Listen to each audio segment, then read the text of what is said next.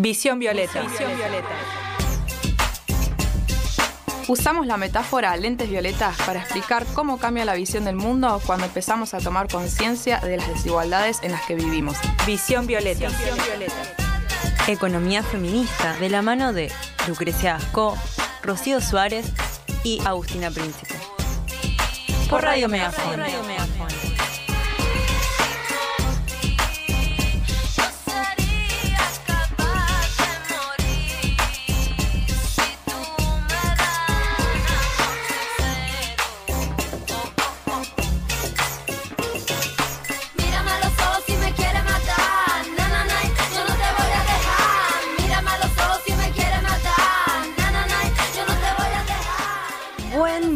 Buen, buen, miércoles para todos porque mañana juega la...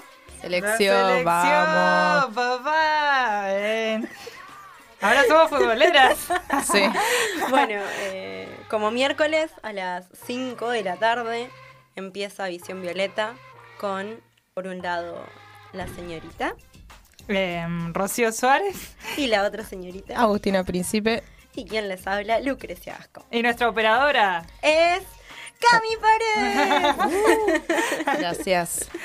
Gracias, Cami. Eh, hoy, hoy somos todas, todas, todas chicas en la, plan- en, en el, la, la planta, ¿sí? En el piso, sí, En sí, el sí. piso, sí. Sí, sí, sí, sí. Una, Bueno, una planta, estamos construyendo una industria. Una industria, bueno, justamente ya nos vamos aclimatando para lo que es economía, bueno, y economía con perspectiva de género, que es el programa que están escuchando en el día de hoy. Les recordamos las redes sociales de Visión Violeta, eh, ya estamos al aire, eh, ahí pusimos, recién acabamos de poner el link en YouTube, pero bueno, también nos pueden encontrar en la página de Megafon, que es www.radiomegafon.com.ar donde ahí también está, ahí nos pueden escuchar. En no vivo. nos pueden ver, pero sí nos pueden escuchar en vivo.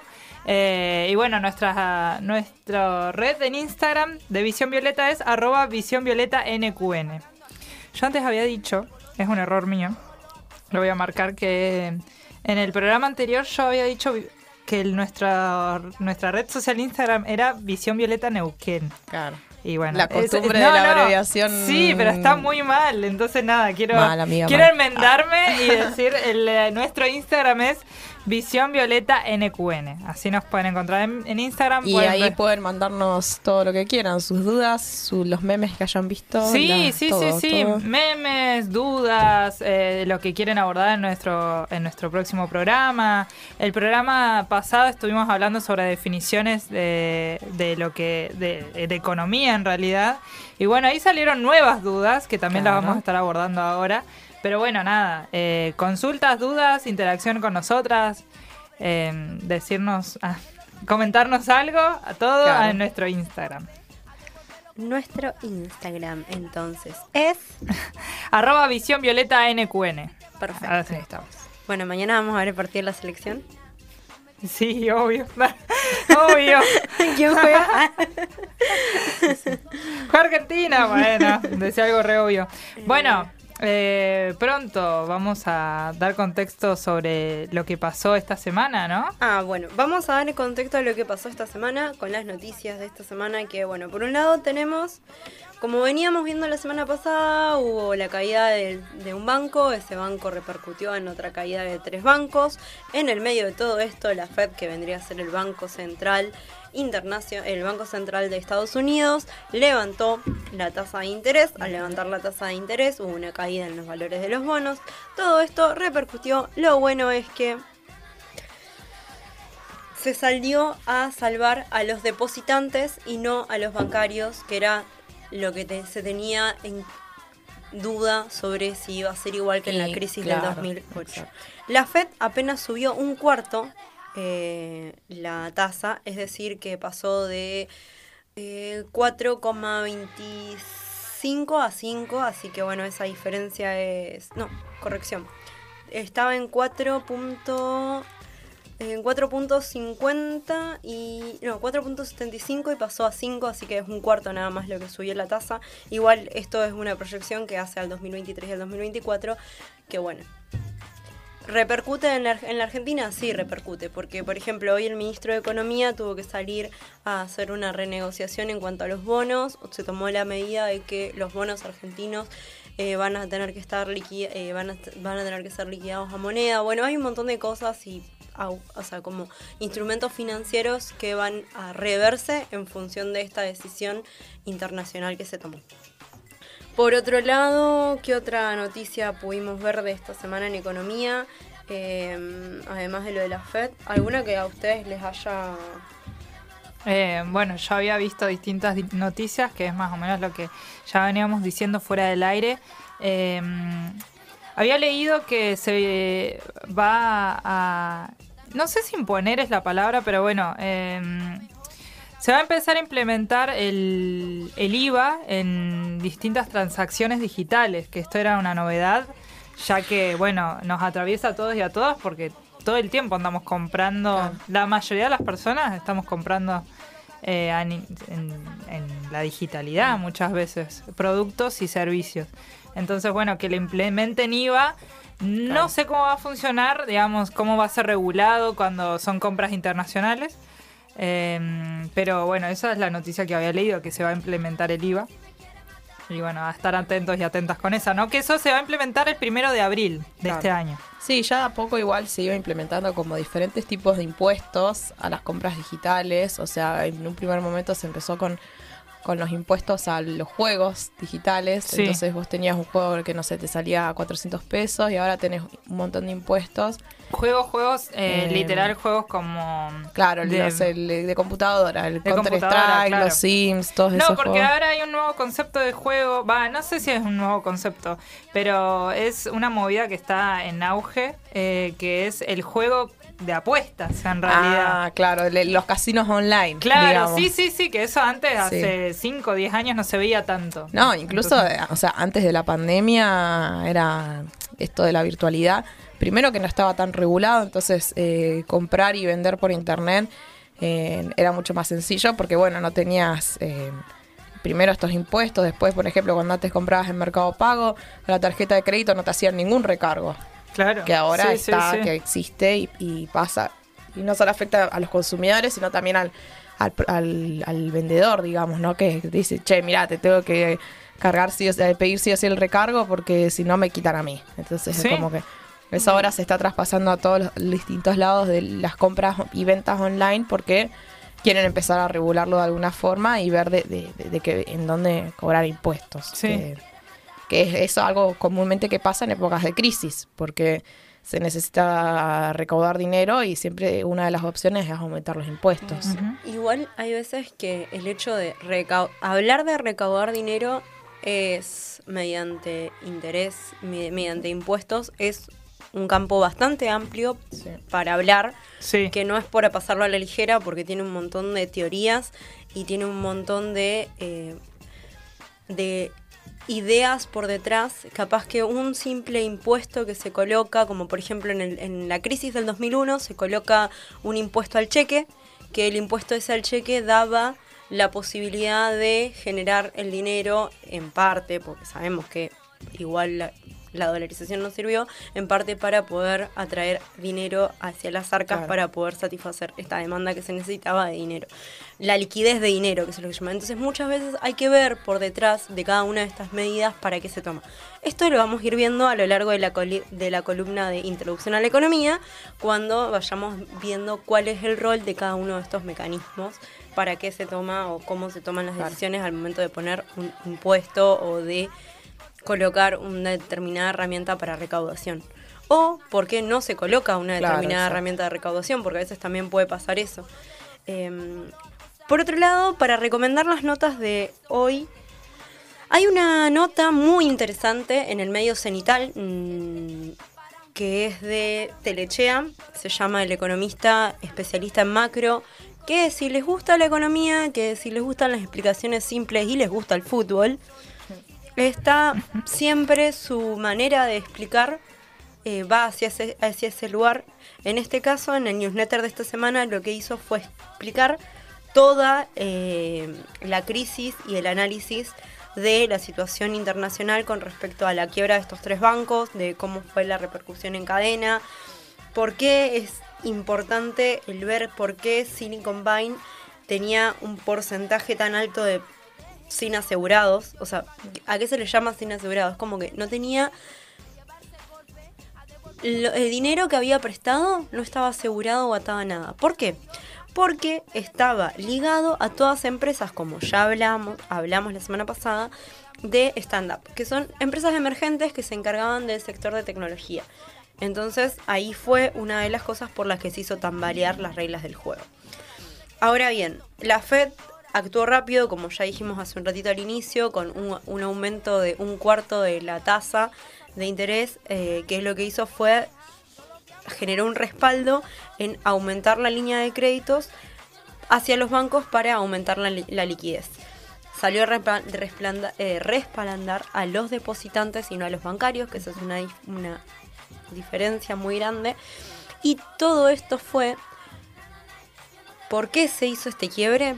Porque el banco Silicon Valley lo que hizo fue financiarse con la compra de títulos del tesoro sin tener en cuenta que a veces pueden pasar mecanismos como que la Fed, que vendría a ser el Banco Central de Estados Unidos, levantara la tasa de inflación, la tasa de interés para contrarrestar la inflación. Como levantó la tasa de interés, los bonos, que son la forma en la que Silicon Valley se relacionaba con la Fed mediante la compra de estos bonos, podía tener dinero líquido para poder seguir prestándolo, porque como ya vimos en la vez pasada, los bancos funcionan mediante un mecanismo de préstamo, de préstamo, te prestan una parte del dinero mientras a otra persona se lo piden teniéndolo en cuenta. Eh, de esta forma, lo que pasó fue que cuando la Fed decide aumentar la tasa de interés, se quedó sin la posibilidad de eh, financiarse, entonces se generó una un desplome de la cotización bursátil. En caída fueron tres bancos en total hasta ahora que repercutió, así que esto es lo que se le puede llamar que es un jaque a lo que es el sistema financiero desde el momento. Esto se va a arreglar, no tengamos miedo, así que ¿cómo repercute esto en Argentina? Eso sí es importante. La repercusión que tiene en Argentina es que al aumentar la tasa de interés, los bonos argentinos van a bajar. Los bonos argentinos son de tres tipos. Principalmente esto repercute en el aumento del riesgo país. Y por último, eh, importante para ver de acá sería, creo que nada más, eh, cómo repercute.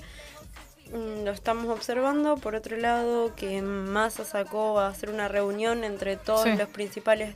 Eh, Massa es el ministro de Economía argentino por el momento. Por el momento. Sí. si no vino tratando de renunciar. multifacético. Sí, Massa. sí, sí, sí, sí. Sí, sí, no tenemos otra, otro acomodo de gabinete. Así que. Eh, vamos con tu columna. eh, ¿Quieren que arranquemos con la columna? Igual primero tenemos que ir a. No, no, no, no. Sí, sí. Bien, bien, bien, bien. Bueno, eh, estas fueron las noticias de, del El día. pantallazo. En realidad, el pantallazo de las noticias de la semana que les traemos. Estén atentos porque, bueno, la economía es volátil y, bueno, va cambiando todo el tiempo. Todos Esto- los días hay una noticia nueva. Sí, hay una Sí. noticia nueva, totalmente. Así que bueno, vamos a presentar ahora la columna ñoña de ahora de Lucre. Y esto sigue, así que quédense. Me queda mucho todavía en que pensar. Si a mí no me comprende nadie, yo me siento sola. ¿Cuándo va a aprender tú con una lavadora? Voy a empezar a pensar en cambiar. Recordá que estás escuchando Visión Violeta por Radio Megaphone. Mala.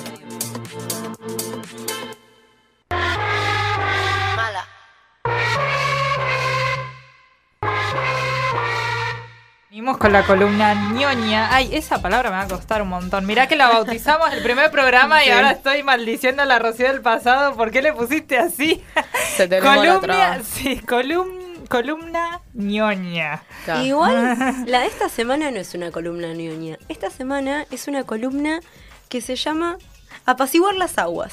Porque después de la noticia horrible escuchamos, porque obvio que todos nos preocupamos, aunque no queramos, cuando hay una crisis económica o cuando hay inestabilidad, inesta- inestabilidad o cuando hay procesos de recesiones como en el que estamos entrando a nivel internacional, porque es parte de los ciclos que tiene el estudio del, del- del sistema en el que estamos, que es el capitalismo, que tiene ci- ci- ciclos de auge y ciclos de recesión, cuando estamos en estos ciclos, emocionalmente la gente tiende a ponerse un poco más inestable.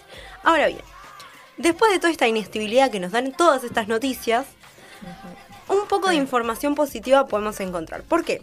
Porque se publicó con el Ministerio de Economía de la Nación y el Centro de Estudios para la Producción un informe detallado eh, que es todo el análisis del 2022 hasta el 2023 en el cual nos encontramos con eh, datos que nos plantean, más allá del acuerdo con el FMI, el quiebre de los bancos estadounidenses por falta de liquidez, el aumento de la Fed, el aumento de la tasa de interés del Banco Central Argentino, eso si tienen plata en fondos de en fondos de inversión iba a decir en ¿cómo se llama? en plazos fijos revéanlo porque aumentó la tasa otra vez Em, por otro lado, aunque todo esto parezca que no tenga salida, el- la publicación del informe nos explica que, para empezar, tenemos el análisis a febrero nos muestra un indicador de la actividad económica que es un incremento del 4,6% comparado con el 2019 y el 2022. Es decir, es un crecimiento casi del 5%. Esto es algo positivo en la actividad económica. Por otro lado, tenemos que... Pará, pará, pará, pará. ¿Por qué, 60% por qué es positivo? Porque primero tenemos que saber qué es un indicador antes de preguntar por positivo. Sí. Si vamos a qué es un indicador, un indicador es un dato estadístico que nos sirve para hacer comparaciones en el tiempo de análisis. Estas comparaciones nos sirven para hacer análisis entre un momento y el otro de una situación del rendimiento económico. Estos son fundamentales para responder cómo estamos y hacia dónde nos dirigimos.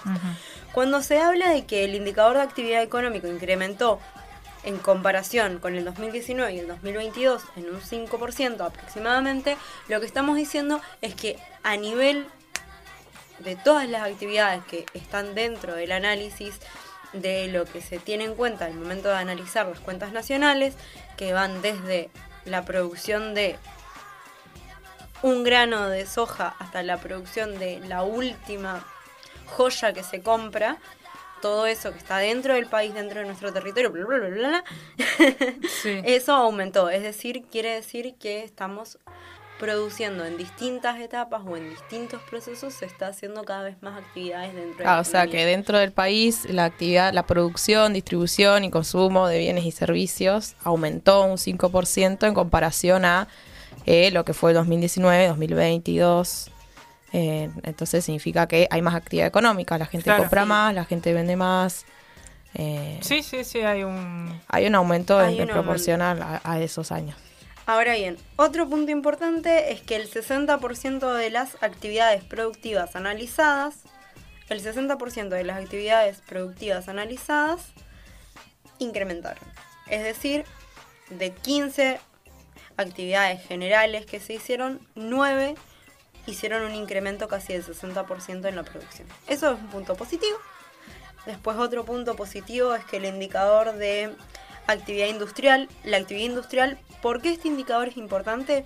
Porque si queremos ir como a la parte teórica, si vamos a una de las corrientes ideológicas, que es la, corriente ideológica, no, corriente teórica, eh, que es la del keynesianismo, plantea que hay un efecto multiplicador cuando se produce eh, el aumento en alguna de las etapas como que son eh, relacionadas con la industria. Al aumentar este indicador, por efecto multiplicador, como bien lo dice la palabra, es como que se puede comprar y producir más en lo que está alrededor. Entonces, como este indicador, que es de la actividad industrial, incrementó en un 5 en un 4,6%, vamos a decir el número real porque no es un 5, eh, en un 4,6% comparado con el 2001, con el 2021, es decir, con el año anterior, lo que observamos es que va a repercutir en muchos otros, eh, en muchos otros sectores que hay como inyecciones de dinero que sirven para incrementar. Ahora bien, el punto negativo que tenemos en el indicador de actividad industrial es que la sequía y la crisis ambiental afecta a todo nuestro país. Entre esas cosas, afectó casi en una caída intermensual, es decir, entre lo que se analizó en febrero, finales de febrero contra enero del 2023, de una caída de 1,3% para el sector de la molienda oli- oligin- ol- oliginosa. Es decir, que todo lo que se produce con respecto a los ma- al maíz, al grano, tuvo una gran caída en función de la sequía. Así que bueno, es un punto Sí, a rever. y también, eh, o sea, recordar que Argentina es, pri- es muy importante esta caída porque Argentina es un país principalmente productor primario, o sea, que produce eh, granos, cereales, Claro. eh, todo lo De que materia es- prima, De materia Sí, prima, sí, sí. claro. Igual justo en este indicador está más relacionado, como es el indicador de actividad industrial, está relacionado con la caída, o sea, esta caída, es- esta sequía que lo que genera es la no producción de granos, en realidad dentro de este indicador lo vemos volcado porque no se produce la producción de biodiesel, que tenemos que tener Claro. en cuenta que Argentina es uno de los países exportadores de biodiesel. El biodiesel se genera en función de granos. Bueno, el indicador de inversión que está dentro de este informe, teniendo en cuenta la inestabilidad mundial, volvemos a hablar de lo mismo, eh, se puede observar que en el 2022 las cantidades importadas de bienes de capital fueron más altas que desde el 2010 2017. Podemos recordar que son bienes de capital. Los bienes de capital son aquellos bienes, son aquellos bienes que se denominan o que hacen referencia a que se usan para seguir produciendo más cantidad de bienes. Es decir, los bienes de capital pueden ser dinero que sirva para una determinada empresa, Para reinvertir. puede ser una máquina específica para la producción, eh, puede ser eh, Herramientas para mejorar máquinas de existentes para la producción. O sea, bienes de capital son todos los bienes que ayudan a producir otros bienes de consumo. Claro. Bien. Perfecto. Exacto. Eh, bueno, habiendo, bueno, esto se pudo observar, que fue uno de los años que tuvo la, la, eh, más alta del 2017, 2017 estamos hablando prepandemia.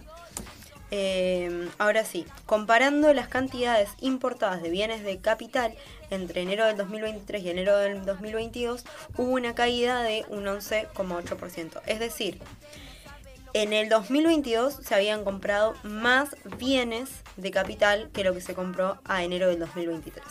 Esto tiene que ver con la ine- inestabilidad a nivel mundial. Es decir, hay poca liquidez y al haber poca liquidez hay poca inversión. Después, eh, ¿qué otro punto importante? Eh, en el 2022 hubo un aumento en el consumo de cemento. Esto significó un aumento casi del de do- eh, 9,2% en comparación con años anteriores. Eh, ¿Por qué es importante este indicador dentro del indicador de inversión? Porque como ya dijimos, que haya inversión en cemento, se habla de que hay inversión eh, que produce un efecto como un multiplicador. Después, el indicador de sector externo, tenemos una caída de las exportaciones, eso lo sabemos todos porque la liquidación de soja no estuvo y además hay sequías.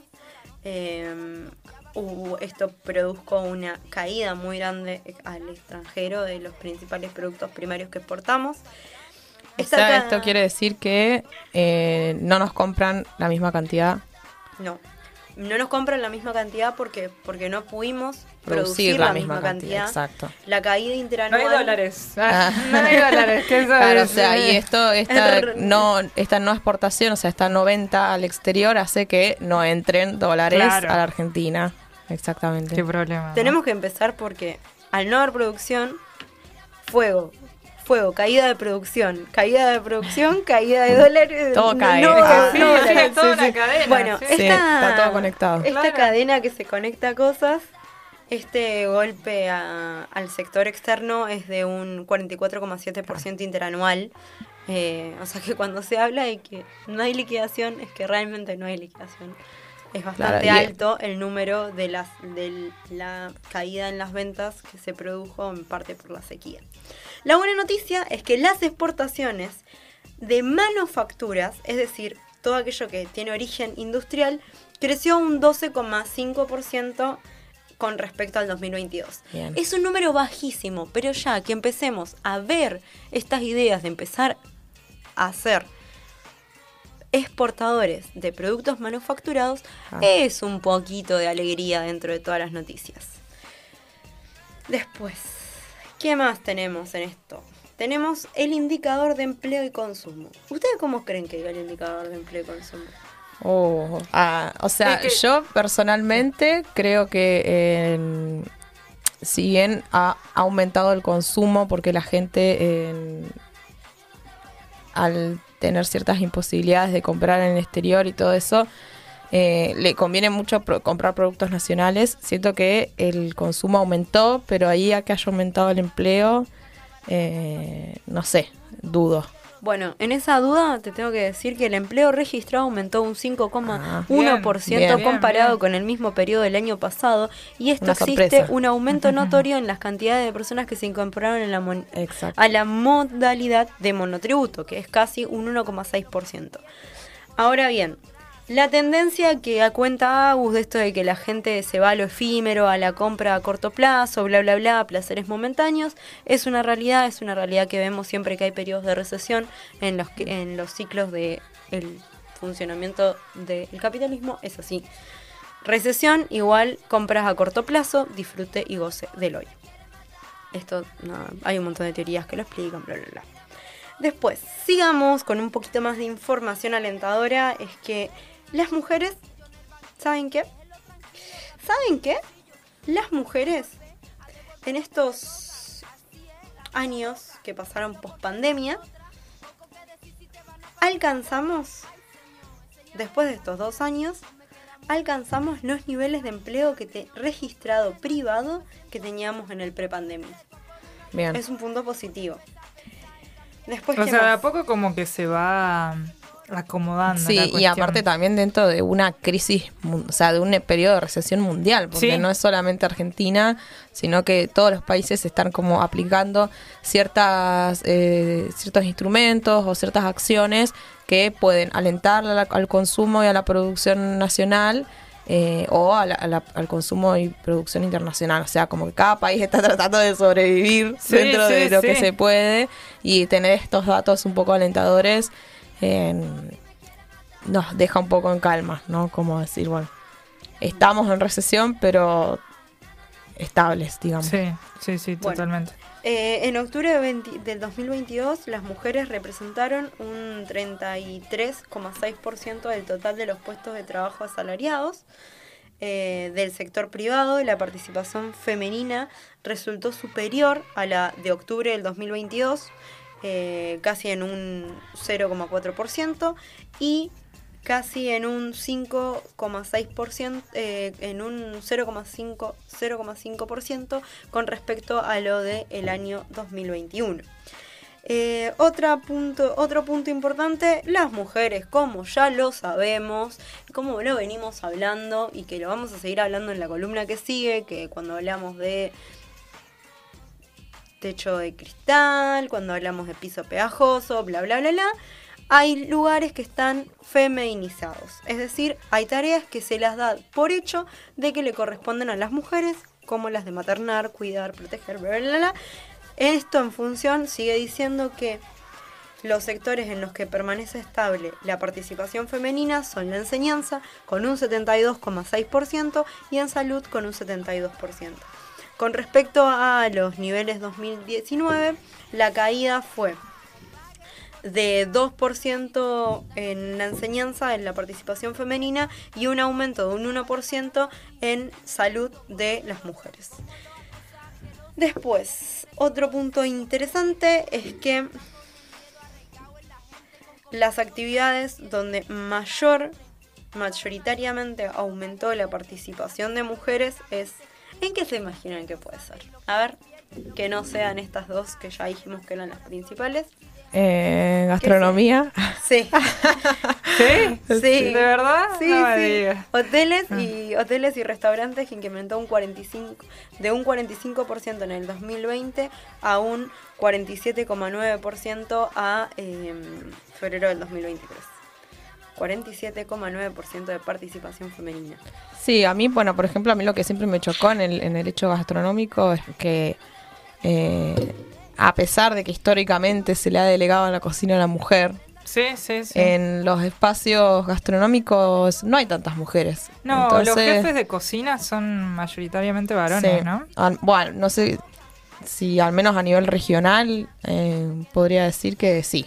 Sí. Entonces, en- está buenísimo que, que- que aumente la participación femenina, no por el hecho de ser cocina, sino por el hecho de que es trabajo y que en la...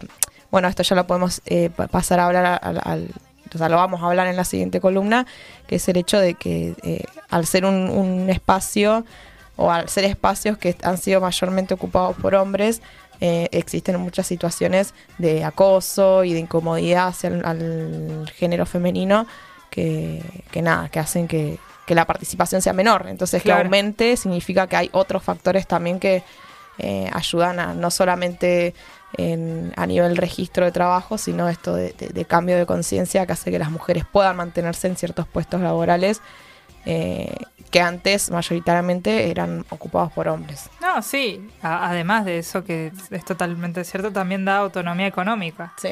Porque mal que mal, eh, muchas mujeres seguimos teniendo el rol de cuidado de la casa, que por más Claro. de que sí es un trabajo, es considerado trabajo, eh, no, no te da la autonomía económica que sí te da Claro. trabajar en un ambiente, obviamente, Un- un fuera de la remunerado, casa. Sí, porque, sí, o sí, sea, fuera tenés- del hogar, digamos. Tenés trabajo doméstico que no es remunerado eh, en dinero Sí, sí, sí.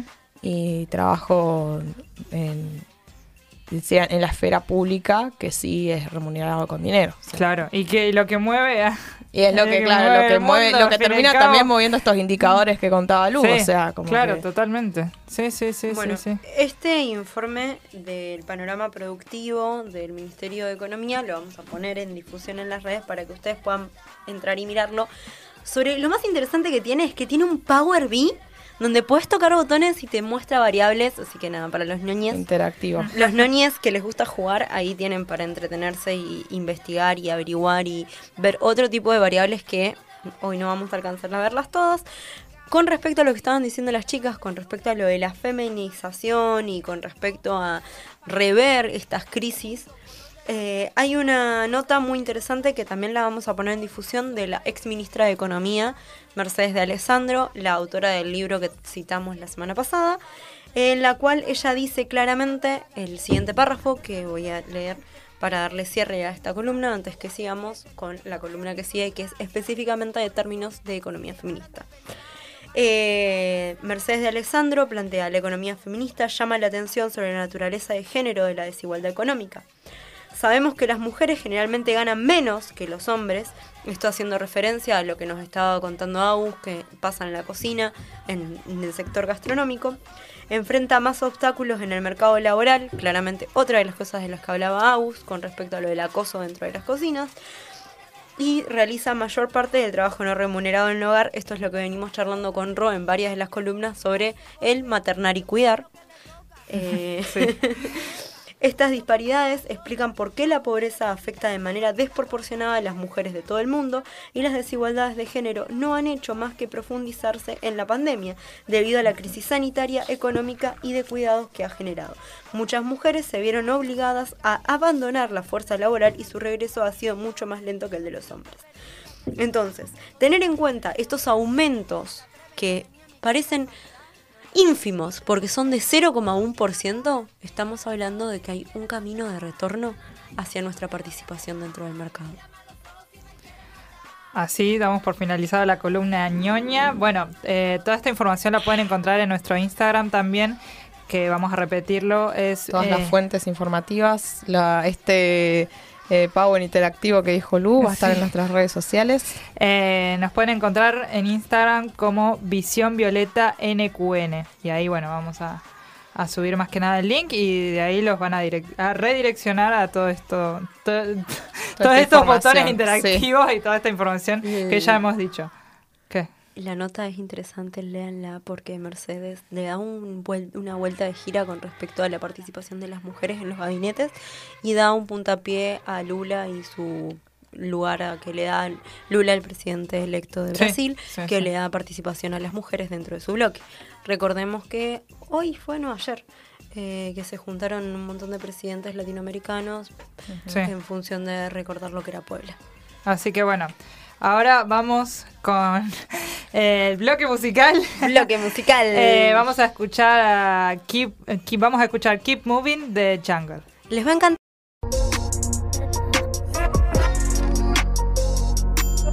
Si sufrís violencia de género o conoces a alguien que necesita ayuda, llama al 144.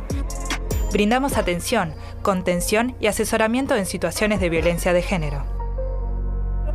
Visión violeta. Visión violeta.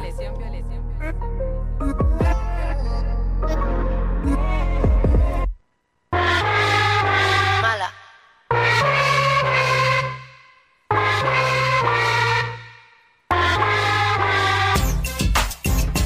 Volvimos, estás escuchando Visión Violeta por Radio Megafón. Em, ¿Qué onda la canción? ¿les Ay, a mí me re gustó. Ah. Bien, menos Sí, mal. sí, sí. Re- Ah, ¿Quién el- la habrá elegido? Ah, ¿quién habrá Hoy sido la el que- capricho fue de. Chan, chan, chan. Casi todos los caprichos son míos en este caso. Es la Eh, consentida. Claro, Ah. exactamente.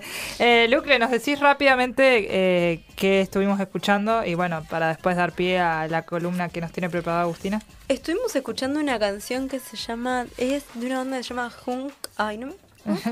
eh, Keep Moving. de- Keep moving. Keep Moving de Hunk. Bien. De Jungle. De Hunk. dije. Yo dije Hunk. La próxima Ah. traemos un tema en español. Yo dije Hunk. Así que bueno, eh, Agustina, ¿qué tenés preparado para de hoy? Bueno, eh, nada, acá eh, me acordé que el- en el episodio anterior, eh, que lo pueden escuchar por Spotify en, Sí. eh, En Radio- Visión Violeta. Visión Violeta en Radio Megafón. Eh, hablábamos sobre un concepto, bueno, primero habíamos empezado a hablar en la columna ñoña de mi compañera Lucre eh, sobre esto de la- las mujeres en el poder, ¿no? Entonces ahí había surgido la duda de eh, la- el concepto techo de cristal, ¿no? Como que Sí. algo que habíamos escuchado, algo que, que- que- que hemos escuchado hablar en algunas partes y no sabíamos qué significaba. Entonces me pareció correcto eh, traer estos conceptos que tienen que ver con eh, género y, y economía eh, y traerlos acá al programa. Bueno, Sí. ¿cuál es la teoría o concepto de techo de cristal? Es un concepto que nació en los años 80, o sea, estamos hablando de hace muchísimos años, eh, a través de un informe que se hizo para el Wall Street Journal que hablaba sobre mujeres ejecutivas y que fue publicado por ellas, ¿no? Entonces, este concepto refiere al conjunto de normas no escritas que al interior de la organización que dificultan a las mujeres tener acceso a puestos de alta dirección, pese a estar tan preparadas académicamente como los hombres. O sea, es esta imposibilidad invisible, ¿por qué? Porque no se trata de leyes y códigos escritos, Sí. sino que es en- está arraigado a construcciones sociales, ¿no? Como Por eso son- es difícil de identificar. Claro, también, o sea, ¿no? difícil de identificar y por ende de combatir. O sea, como que al no estar escrito, eh, pasan estas situaciones en las que se pone una ley de cupo femenino y la gente dice, eh, no, el, el lugar lo tiene que ocupar al- alguien que sabe, no una mujer que Claro. no sabe, ¿entendés? Sí, como sí. que, Tengo que tener cuidado cuando levanto la mano. Eso que, como lo que habíamos hablado, ah, como hablamos en la columna pasada con Claro. el, en el libro de Mercedes Alexandro, que ya planteaba que cuando se hace un estudio con respecto a la meritocracia, es como que se dice, eh, gracias a la ley de cupo se pudo abrir lugares donde antes se creía que por meritocracia nada más podían entrar personas y Claro. en realidad no era meritocracia, sino era simplemente trabas hacia la participación femenina. Claro, o sea, Sí. bueno, esto es tiene un nombre de por qué en- por qué tienen que generarse ciertas leyes escritas para compartir, para combatir, perdón, estas leyes no escritas e invisibles Claro, sí, sí, eh, sí. que están arraigadas a lo sociocultural, digamos, ¿no? Como esto de que el hombre tiene que ser agresivo, competitivo, y que si es agresivo y competitivo puede llegar a puestos de poder porque eso, esa agresividad y esa competitividad hace que las decisiones sean más certeras, ¿no? Como que esto es algo de la... mm, un estereotipo muy eh, oriental, tipo muy occidental, digamos, no sé claro, qué. muy occidental. Sí, sí, sí, sí. Em, Como que decir, y, y que por ende la mujer, al ser femenina, tiene que ser más comprensiva, tiene que ser adecuada, cariñosa, respetuosa, y que por eso eh, no puede dirigir empresas, porque no tiene Claro. este carácter que no sé por qué, quién dijo en qué momento que para ser un jefe tenés que ser un hijo de puta. O sea, no, no es así, o sea, eh, no va por ese lado, pero este estereotipo invisible que ha manejado la sociedad durante muchísimos años hace que las mujeres se imposibilite, se las imposibilite a llegar a puestos de eh, dirección y mando, ¿no? Y de poder. Sí, sí. Es interesante lo que decís porque pa- para que haya un nombre, obviamente, tuvieron, hubieron diversas mujeres que tuvieron que identificar esto como un problema Claro. estructural en realidad y no como eh, casos aislados que quizá en un principio mujeres que no lo charlaban decían, bueno, me debe pasar a mí, mirá Claro. si voy a reclamar algo que solo me sucede a mí. Bueno, claro, y eso, esas situaciones, ah, o sea, esto de que las mujeres se tuvieron que identificar ciertas eh, situaciones para poder llegar a, a crear un- una teoría y un concepto. Sí, conquistar un derecho Claro, también. y sí. también, bueno, hay ejemplos de, bueno, primero ser rechazadas en el trabajo eh, por el simple hecho de ser mujer y este estereotipo de que son débiles, entre comillas. Sí. Después, eh, otro, otra evidencia de este techo de cristal es el ganar menos que los hombres que ocupan la misma, eh, la misma posición de trabajo. O sea, a veces escucho eso que dicen que eh, mujeres se quejan de que, no sé, un albañil gana más cuando ellas están eh, por ahí en- haciendo otro tipo de trabajos, cuando en realidad estamos hablando de esta diferencia dentro del mismo puesto de trabajo. O sea, cuando una es secretaria y cuando un, un hombre es secretario, como por ejemplo, ganan diferente. En eso estamos hablando de diferencias de, de salarios, no en diferentes sí, tipos sí, de trabajo. sí. Como que eso tiene que quedar claro porque he escuchado muchas en estas conversaciones que una tiene como mujer feminista de, de choque contra, um, contra varones. Pues decía, ah, bueno, no, pero se quejan de que uno gana otro. No, nos quejamos de que dentro del mismo puesto laboral uno gana más y uno gana menos. Pasa mucho, por ejemplo, con los actores. Sí. Es un ejemplo sí, que, sí, sí, sí. Que, se, que se conoce mucho porque es como el más mediatizado. Decir, bueno, no sé, Scarlett Johansson gana 200 mil eh, dólares por un episodio y no sé, Tom Holland gana 800 mil por el mismo episodio de la misma cantidad de tiempo. O sea, Claro. como, ¿por qué esta diferencia? Sí, si los sí. dos actúan bien, digamos, ¿no? Sí, sí, sí, los dos son protagónicos. Claro. Sí, sí, sí. Después, bueno, esto de, de otro ejemplo de techo de cristal es esto de ser tratadas como incompetentes, eh, perder las posibilidades de ascensos de trabajos muy valorados y sentirse socialmente aisladas de la empresa, ¿no? Mm. Después, principalmente, el saber que la alta dirección de su empresa no va a abordar el problema, o sea, puede ser problema de acoso sexual, Sí. eh, problema de em, de esto de, de- de- de incomodidad en la empresa por eso lo de aislamiento dice uno se va a quejar y sabe que no, o sea una no se queja porque sabe que no van a hacer nada Sí, sí, sí. entonces esto también es algo que evidencia ese tope para, para el crecimiento eh, femenino dentro del, del poder. Y después, bueno, esto principalmente que siento que es algo que afecta muchísimo a las mujeres que somos eh, laboralmente activas, el hecho de tener que abandonar una empresa por el acoso.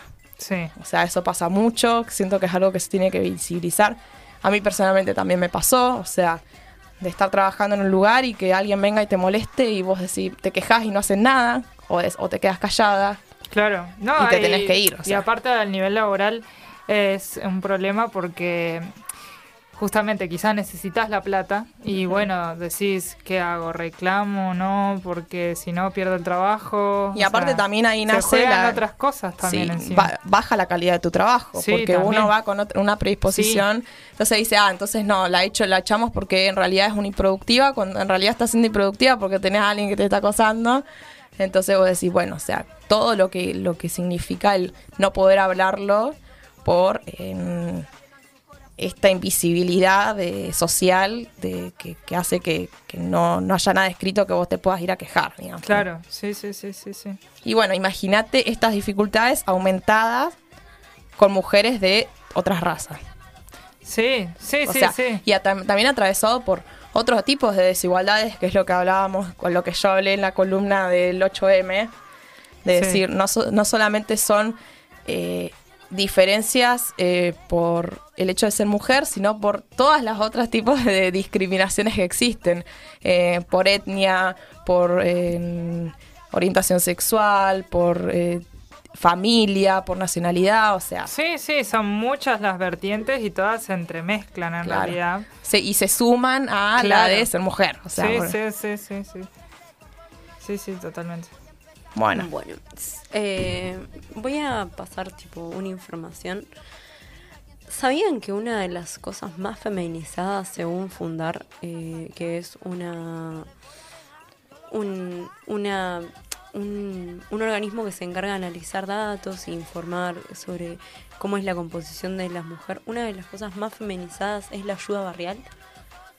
Las mujeres en el barrio son principalmente ellas quienes se encargan de parar las ollas, de ayudar a, a con- a conseguir agua, de hacer los papeles de escolarización de los niños, de conseguir lo- el- cómo es el seguimiento sobre las libretas sanitarias.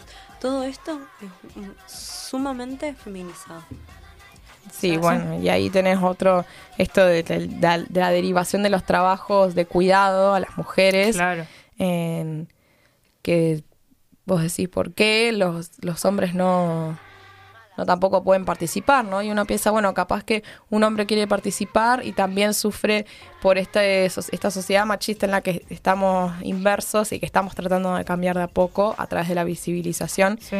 Es decir, bueno, que un hombre pueda participar tranquilamente y que no sufra tampoco ningún tipo de acoso, ¿no? Como decir, por parte de otros hombres, ¿no? Sí, sí, sí, De sí. decir, bueno, ah, claro, estás ayudando, estás en ayuda barrial o sos ama de casa, amo de casa, Claro. eh, sí, sí, o, sí. o que cuidas a tus hijos y no sé qué. Y esto también, justo hoy pensaba en eso, digo, que fui al baño de una cafetería y vi que el, el, el puestito para cambiar pañales estaba en el baño de mujer nomás. Sí, Y sí, decís, eso pasa mucho. Y ¿por sí, reafirman los roles, Sí. reafirman los roles de género.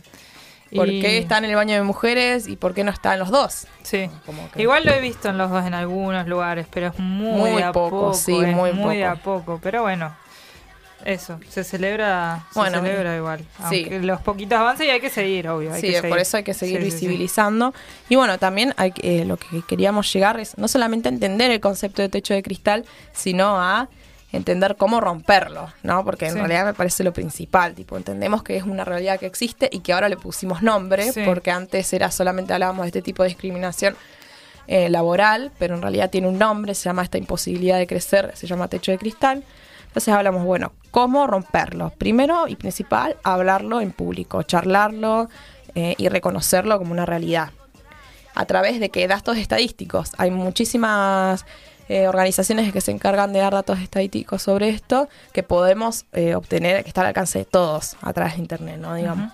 Una es Ecofeminita, Exacto. Después el... em, la ONU también tiene una Sí. parte de mujeres. Entonces, bueno, bueno. todo eso lo pueden googlear, ¿no? En... Y también va a estar en nuestro Instagram, arroba visión violeta NQN, Sí, y ahí vamos a donde poner los podemos ir poniendo los links para que vean dónde ver estos datos Sí, sí, estadísticos. ¿Quieren datos en tiempo real? Dale, a ver. Ah, No, no, no, igual eh, terminamos primero con la parte de, de- de- con de- respecto a mujeres Sí. y después seguimos porque el INDEC acaba de sacar hace exactamente un par de minutos eh, los datos con respecto a la tasa de actividad, empleo y desocupación del cuarto trimestre del 2022. Recordemos, después lo seguimos. Bueno, y eh, o sea, además de hablar en público sobre esta, este techo de cristal, también es necesario crear conciencia de eso, ¿no? Eh, a través de, de esto de, de intentar derribar estos estereotipos sexuales que decía de que a la mujer es, es- tiene que ser buena, bondadosa, respetuosa y el hombre sí o sí tiene que ser eh, agresivo y competitivo. Primero hay que entender que eso no tiene que ser así, no Sí, tiene sí. por qué ser así. Y después algo que a mí me pareció muy interesante y que me parece en realidad lo principal en, en el ámbito laboral es esto de realizar contrataciones a ciegas con currículos anónimos. O sea, que no tengas que poner foto y principalmente aclarar solamente que sos mayor de edad y no poner eh, tu edad. ¿Por qué? Porque hay muchas empresas que la primera pregunta que te hacen es si tenés pensado ser madre. Claro. Entonces vos decís, acá ya entramos en el muro maternal, llamamos, ¿no? Que em, las mujeres en edad fértiles, al poder quedar embarazadas, eh, se enfrentan a una injusticia que se define como muro maternal porque es el conjunto de estereotipos de géneros relacionados con la función reproductiva de las mujeres en el hogar y en el mundo de los cuidados de los hijos, hijas y personas dependientes. O sea que hay una discriminación porque si sos mamá, si estás embarazada, tenés que hacer un doble trabajo, ¿no? De, de- de maternar, cuidar y trabajar eh, en el mercado de trabajo. Sí, sí, sí. Y em, esto hace también que eh, no te contraten y que al final terminas quedándote eh, pegada en el, en el espacio privado. Que en el espacio privado nos referimos al hogar. Entonces acá saltamos al concepto que también habíamos hablado en el episodio anterior de piso pegajoso. Claro. O sea, ¿a qué nos referimos con pisos pegajosos? Bueno, es esto, a la precariedad de los trabajos em, que tomados por mujeres y los difíciles y lo difícil que es em, avanzar de la esfera privada, del hogar, de cuidar, de maternar, a la esfera pública, que es el trabajo remunerado, ¿no? Sí, y también lo que se le llama piso pegajoso, eh, en el libro de Mercedes de Alessandro, de, que se llama Economía Feminista, ella lo denomina, eh, teniéndolo en cuenta con el tipo de cuando en una, en una determinada estructura o empresa privada se te ponen trabas hacia seguir avanzando en la estructura. Es decir, como que tu puesto no sería funcional en otro puesto que no sea en el que estás. Como por ejemplo, si tu trabajo es de secretaria general, como que tu piso pegajoso es el de ser secretaria general. Claro. Como no poder seguir creciendo en Claro. función de eso, de que la estructura te toma como única, especial para eso, como la casa vendría a ser, Claro. como en comparación. Ser mamá, como llevarlo a ese ámbito también. A eso también se le llama piso pegajoso, dentro de la perspectiva que pone Mercedes en ese libro. Bueno, entonces llegamos a la conclusión de que si el techo de cristal es una traba invisible para hacer el tope, o sea, para llegar a los, a los lugares de poder, el suelo pegajoso sería el impedimento que también es invisible a la dificultad de comenzar en el proceso de Claro. ascenso en el trabajo. Sí, o sí, sea, sí. no es solamente, tenemos dos rachas que no nos dejan ni, ni arrancar ni seguir creciendo. O sea, y estas dos barreras invisibles constituyen a sostener la brecha de género que existe y es preciso identificarlas para poder trabajar en su desaparición. Según las Naciones Unidas, el término brecha de género se refiere a cualquier disparidad entre la condición o la, o la posición de mujeres y hombres en la sociedad.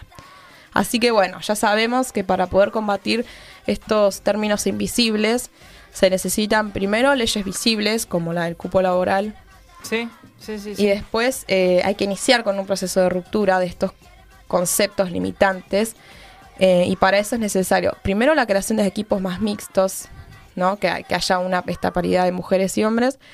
Después, eh, más mujeres en, el- en los puestos de liderazgo.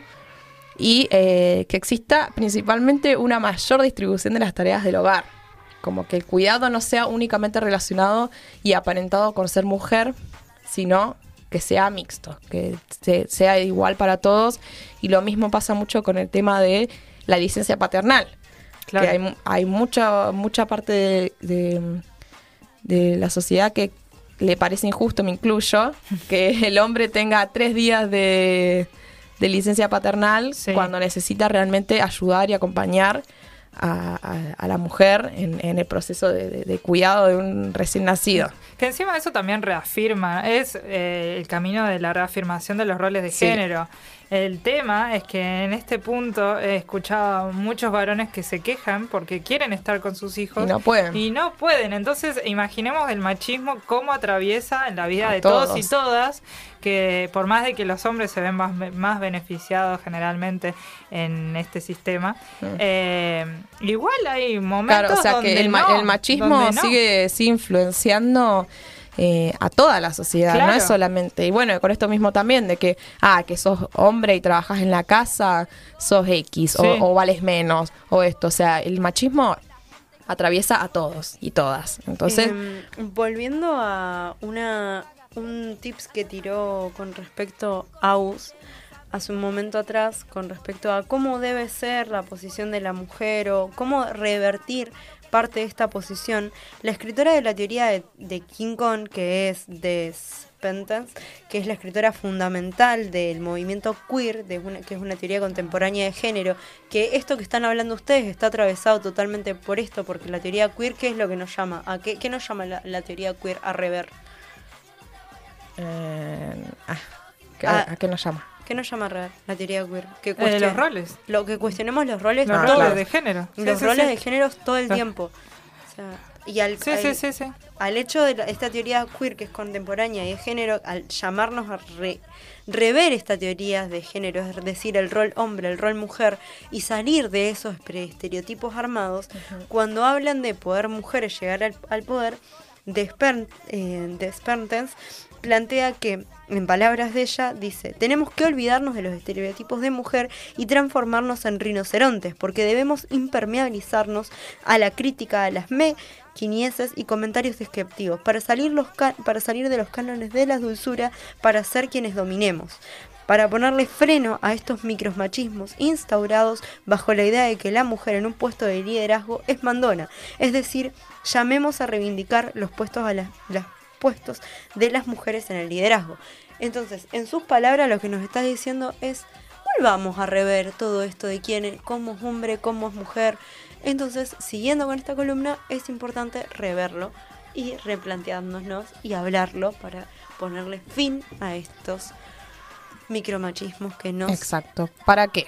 Para armar un futuro mejor, ¿no? Mejor donde- para todos y Mejor para todos y también eh, más productivo, ¿no? En el sentido de que todos podamos participar de manera justa en, en la economía. Sí, totalmente. Bueno, estuviste escuchando Visión Violeta por Radio Megafón.